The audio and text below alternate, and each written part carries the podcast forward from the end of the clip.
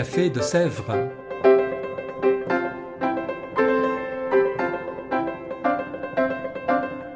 Au Café de Sèvres, on discute philosophie et théologie.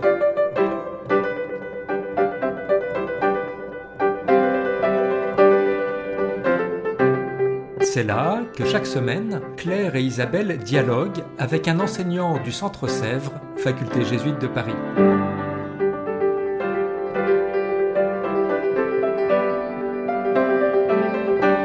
L'émission d'aujourd'hui est animée par Claire Chastel.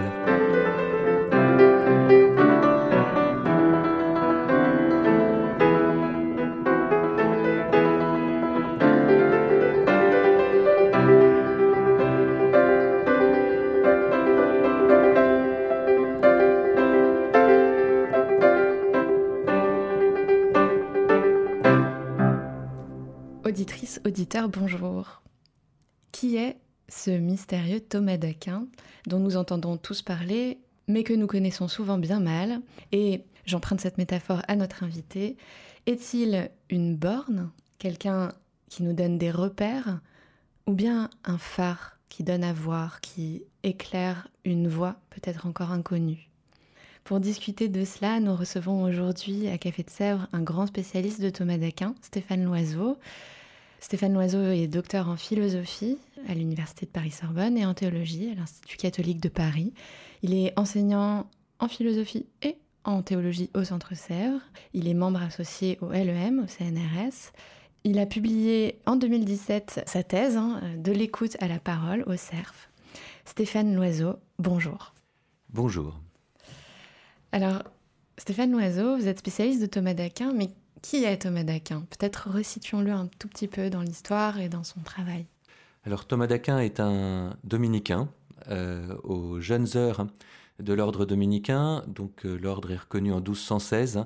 Thomas euh, naît en 1224 et meurt en 1274.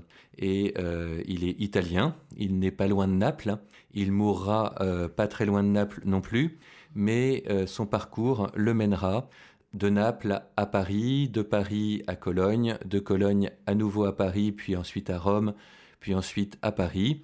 Il est profondément européen dans son enseignement et euh, il développe tout au long de son travail universitaire une recherche tout à la fois philosophique et théologique en remplissant les trois charges qui reviennent à un maître dominicain à cette époque-là, à savoir enseigner, disputer et euh, prêcher. Ce sont les trois, les trois actes. Euh, lire en public, qui est l'enseignement à ce moment-là, à l'époque médiévale, dans la jeune université.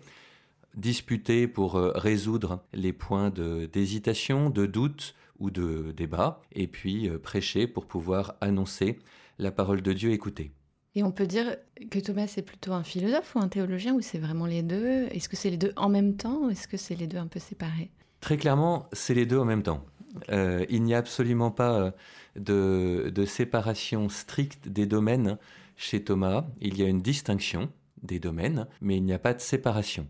La, philosophie et la théologie ne cessent de se renvoyer la balle, entre guillemets, pour euh, chercher la vérité. Et pour un chrétien comme Thomas, c'est clairement en Dieu que se trouve la vérité et la vérité ultime. Et donc la philosophie et la théologie se nouent sans cesse, se tissent ensemble euh, pour euh, chercher à produire un discours qui permette d'entrer peu à peu dans cette sagesse de Dieu. L'image qu'il prend euh, dans son commentaire du livre des Galates, c'est l'image de l'épouse étrangère qui devient véritablement une épouse. L'Israélite arrive en terre promise et le droit du Deutéronome l'autorise à se marier avec une étrangère euh, et à en faire son épouse. Bah, c'est bien d'une certaine manière, de cette manière-là, que Thomas envisage les rapports entre la théologie et la philosophie, mm. euh, la théologie étant du côté euh, de l'israélite et la hum, philosophie étant du côté de l'étrangère avec qui il se marie. Et en philosophie, on, associe souvent Thomas à Aristote. On dit il a repris Aristote, il l'a relu. Est-ce que c'est vrai? Comment? Alors Thomas euh, lit Aristote. Il euh, fait, il commente euh, le tout nouveau corpus aristotélicien connu dans l'Occident. on est à la genèse de l'université, on est à la naissance de l'université telle que nous la connaissons aujourd'hui. les, hum, statuts de l'Université de Paris sont déposés par Robert de Sorbon en 1215. Donc lorsque Thomas y arrive quelques années plus tard, il est très clairement dans cette nouvelle université, et cette nouvelle université est nourrie par les nouvelles traductions d'Aristote, qui permettent de connaître l'intégralité du corpus aristotélicien, là où l'Occident latin n'en connaissait qu'une petite partie. Et euh, donc sous cet aspect-là, Thomas, euh, comme tous les universitaires de son époque, lit Aristote et en fait quelque chose. Alors lui en fait quelque chose avec une bienveillance et un génie euh, qui sont le sien. Un certain nombre d'autres lutteront contre Aristote en refusant les thèses aristotéliciennes. Thomas discerne, juge, récupère, transforme. Mmh. il en fait véritablement la matière avec laquelle il cuisine, d'une certaine manière. Et en particulier, il y a un texte d'Aristote qui va être déterminant dans cette période-là, c'est le texte des seconds analytiques. Le texte des seconds analytiques chez Aristote présente une méthode scientifique euh, fondée sur le syllogisme démonstratif, euh, qu'on connaît tous plus ou moins. Euh, tout homme est mortel, Socrate est un homme, Socrate est mortel. c'est là une réduction voilà, vulgaire, mais c'est comme ça. C'est plus simple pour se le mettre en tête.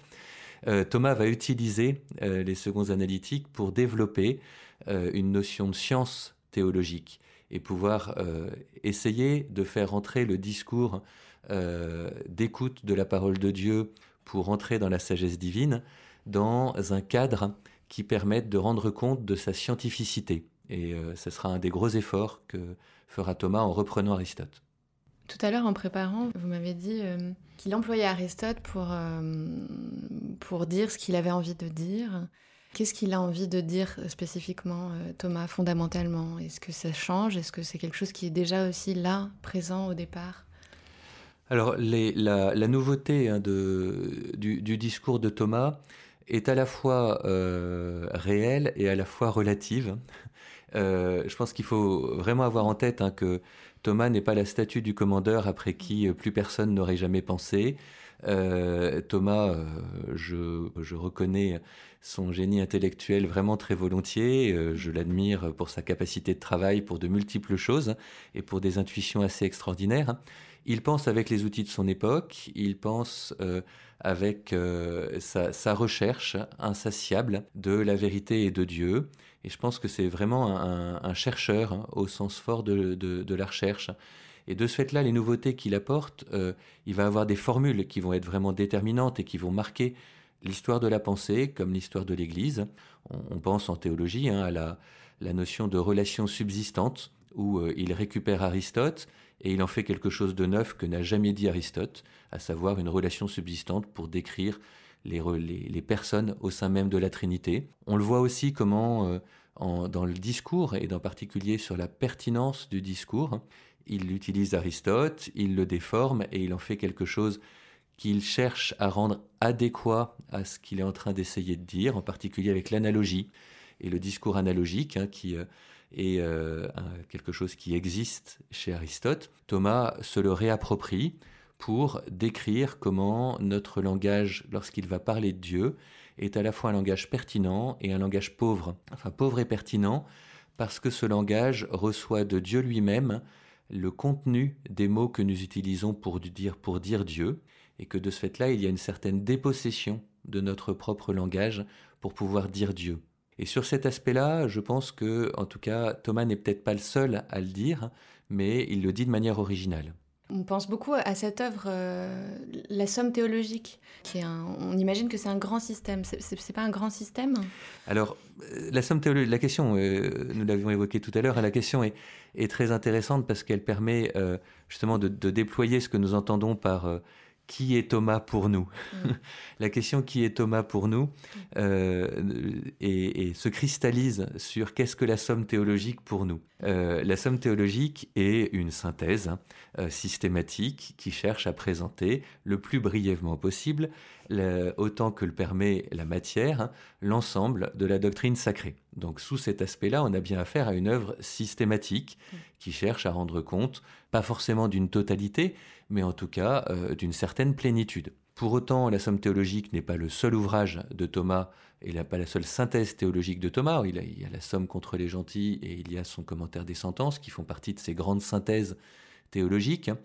Et euh, de la même manière que euh, vous me permettrez ici la comparaison et euh, vous me la pardonnerez d'une certaine manière, de la même manière que le traité fondamental de la foi est insuffisant pour connaître la pensée de Karl Rahner et pour autant euh, est un pavé massif dans la pensée de Karl Rahner, d'une certaine manière, on peut dire la même chose pour la somme théologique chez Thomas. Se contenter de lire la somme théologique comporte deux risques. Le premier risque, c'est de passer à côté de la euh, complexité, de la finesse, de l'habileté avec laquelle Thomas se saisit des questions, qui est euh, réduite à son plus strict nécessaire dans la somme théologique, puisque c'est fait pour des débutants. Et de ce fait-là, on passe à côté de la pertinence de, ce que dit Thomas. Et on voit assez facilement comment dans les autres œuvres, la question, les questions disputées, un certain nombre d'ouvrages, euh, c'est plus développé. Et puis surtout, ça fait passer à côté de du travail propre de Thomas. Je vous disais hein, tout à l'heure, lire, disputer, prêcher, qui sont les trois charges du maître universitaire, enseigner, disputer, prêcher. Et euh, le, travail de Thomas et le travail de la somme théologique s'inscrit véritablement à la charnière d'un travail de commentaire des œuvres philosophiques et de commentaires bibliques et un travail de prédication, d'annonce de l'Évangile et de ce fait-là, la somme théologique est à la charnière des deux. Donc s'en tenir à la somme théologique, c'est un bon début, mais c'est complètement insuffisant et ça risque de faire passer à côté de la finesse de Thomas. Mais justement sur la question de Dieu, qui est le sujet de votre cours, euh, dans la somme théologique, est-ce qu'on n'est pas euh, dans, dans l'ordre des réponses qui sont données? Alors on voit bien justement déjà la complexité de la somme théologique et sa richesse. Euh, il y a un cheminement proposé par Thomas.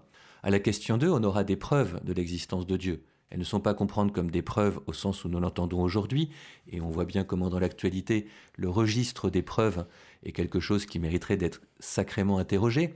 En tout cas, Thomas propose cinq preuves de l'existence de Dieu, mais ces preuves-là qu'il apporte ne sont pas compréhensibles et audibles si on ne prend pas la mesure de ce qu'il va dire onze questions plus loin, dans les questions 12 et 13, de la Somme théologique où il exprime comment l'essence de Dieu est inconnaissable par elle-même lorsque l'être humain cherche à la connaître sur cette terre. Et que de ce fait-là, ça demande un langage précisément analogique pour réussir à en parler, ça va être la question suivante. Et donc le registre de recherche de qui est Dieu euh, va être sans cesse connoté avec un discours scientifique qui cherche à donner des réponses, qui cherche à dire des choses vraies et adéquates sur Dieu, connoté par la limite la plus fondamentale de l'être humain qui fait que nous ne voyons pas Dieu tel qu'il est, nous le verrons, mais aujourd'hui nous ne sommes pas dans la capacité de le voir tel qu'il est, et que de ce fait-là notre langage se retrouve à devoir sans cesse passer un saut pour dire des choses adéquates et pour autant être conscient de la limite de notre propre langage. C'est en cela qu'il y a un véritable dynamisme déjà au sein de la somme théologique. Ce, dynamisme de la recherche, hein, et qui est vraiment le dynamisme fondamental chez Thomas, hein, l'intelligence est en quête, l'intelligence n'est jamais arrivée, l'intelligence cherche.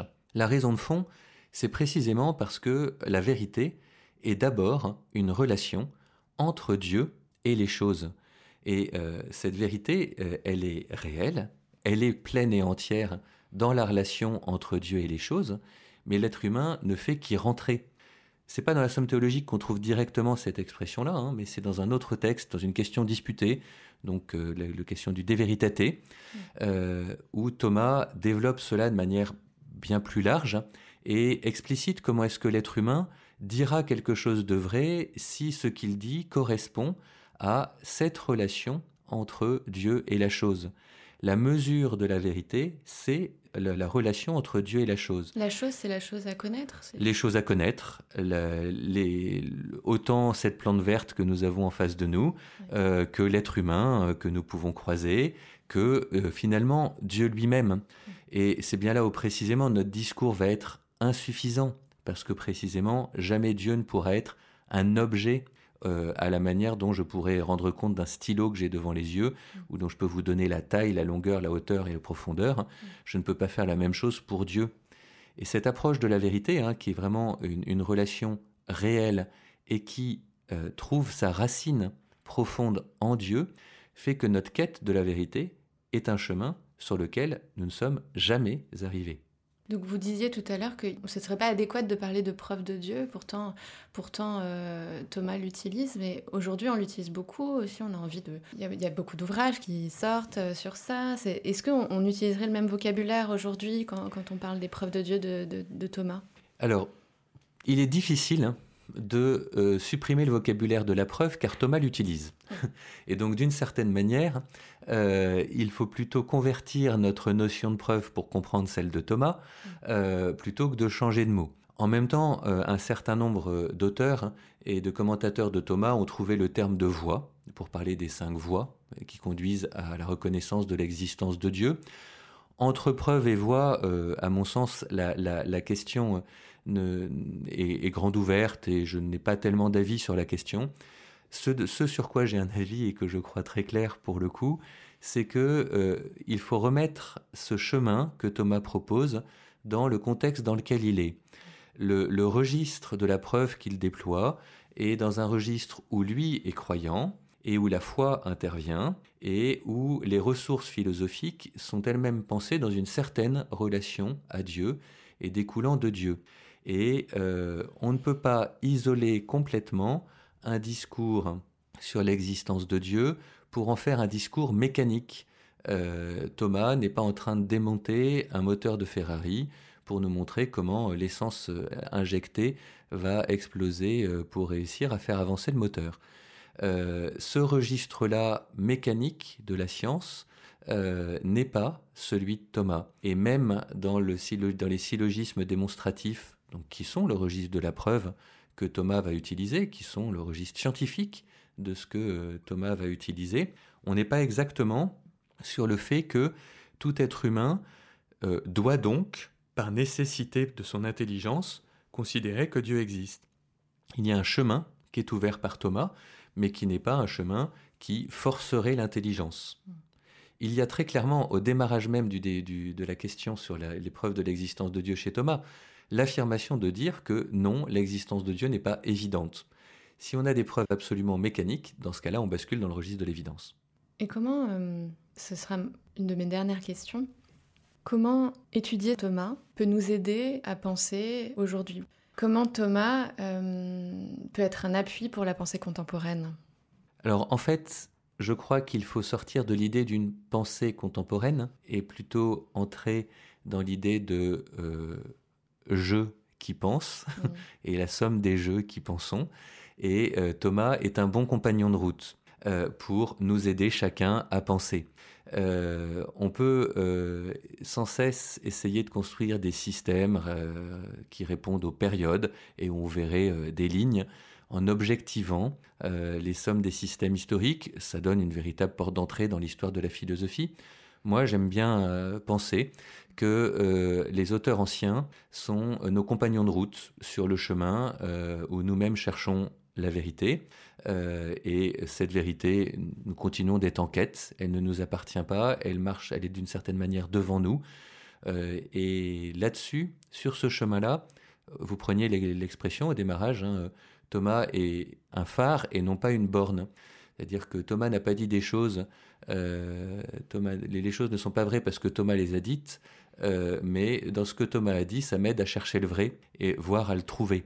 Et je, pense que les intuitions qu'il apporte, les, recherches qu'il déploie, les, les termes qu'il forge et les notions qu'il forge ou qu'il découvre sont véritablement des aides pour nous-mêmes nous mettre à penser. Le, la place de l'analogie là-dessus est tout à fait remarquable. Cette manière de dire, euh, il y a à la fois une certaine communauté de noms entre la bonté que j'expérimente sur cette terre et la bonté qu'il y a en Dieu, euh, et pour autant cette certaine communauté fait qu'il euh, ne va pas sans une réelle distance entre les deux, on touche du doigt, à travers ce que Thomas propose, quelque chose qui me semble véritablement utile pour aujourd'hui, pour moi, réfléchir à comment est-ce que je dis que Dieu est bon. Quel est le contenu que je vais mettre derrière la bonté de Dieu? Sur de multiples sujets, Thomas est un compagnon de route qui a parcouru un certain nombre de chemins et qui, euh, que nous pouvons parcourir avec lui pour tracer le nôtre. Vous nous recommanderiez quelle lecture pour commencer peut-être à appréhender Thomas? La, meilleure initiation euh, à Thomas, euh, à mon sens, est celle que propose le dominicain Jean-Pierre Torel, euh, qui s'appelle Initiation à Thomas d'Aquin, et qui est vraiment remarquable, qui est doublement remarquable. D'abord, c'est peut-être pas le plus grand, mais en tout cas un des vraiment plus grands spécialistes de Thomas actuellement. Et son ouvrage a une grande, grande qualité. Euh, alors que l'édition précédente avait déjà fait autorité euh, de manière internationale. Un jour, Jean-Pierre Torel avait voulu réécrire cette initiation du fait des recherches qui avaient avancé. Euh, outre le fait que je suis profondément admiratif de cette humilité de l'auteur qui sait remettre son travail une fois que d'autres ont travaillé, l'ouvrage qu'il propose est véritablement une initiation remarquable avec en particulier un bref catalogue des œuvres commentées qui permet d'entrer dans la pensée de Thomas et plus, encore plus que dans la pensée, dans la personnalité de ce chercheur. Et je crois que Jean-Pierre Torel nous montre bien comment euh, Thomas est un penseur pour marcher avec nous. Merci beaucoup Stéphane d'être venu euh, à Café de Sèvres. Votre cours commence euh, le 10 février jusqu'au 31 mars. C'est la question de Dieu chez Thomas d'Aquin. Merci de votre venue et puis à une prochaine fois. Merci beaucoup.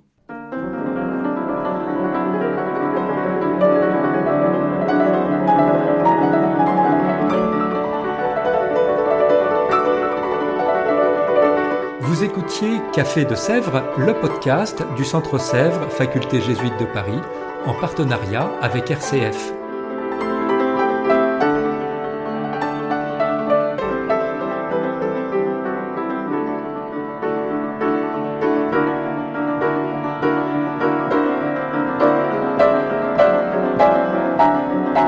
Pour ne rater aucun épisode, abonnez-vous sur votre application préférée Spotify, Deezer, Apple Podcast ou Google Podcast.